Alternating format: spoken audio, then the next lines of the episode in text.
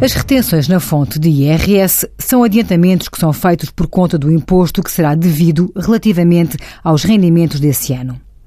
Mas quem tem a obrigação de entregar esses adiantamentos ao Estado é a entidade devedora dos rendimentos. Esta, em vez de pagar integralmente o valor devido ao beneficiário, entrega uma percentagem ao Estado. Portanto, o cumprimento das normas quanto à retenção na fonte é da pessoa que é devedora dos rendimentos, incluindo a determinação de quando é que um dado rendimento deve ficar sujeito à retenção e à taxa aplicável. A regra no IRS é que a retenção na fonte deve ser feita quando a entidade que tem a obrigação de pagar os rendimentos dispõe de contabilidade organizada ou esteja perante a lei obrigada a dispor de contabilidade organizada. A exceção a esta regra dá-se no caso de rendimentos de trabalho dependente.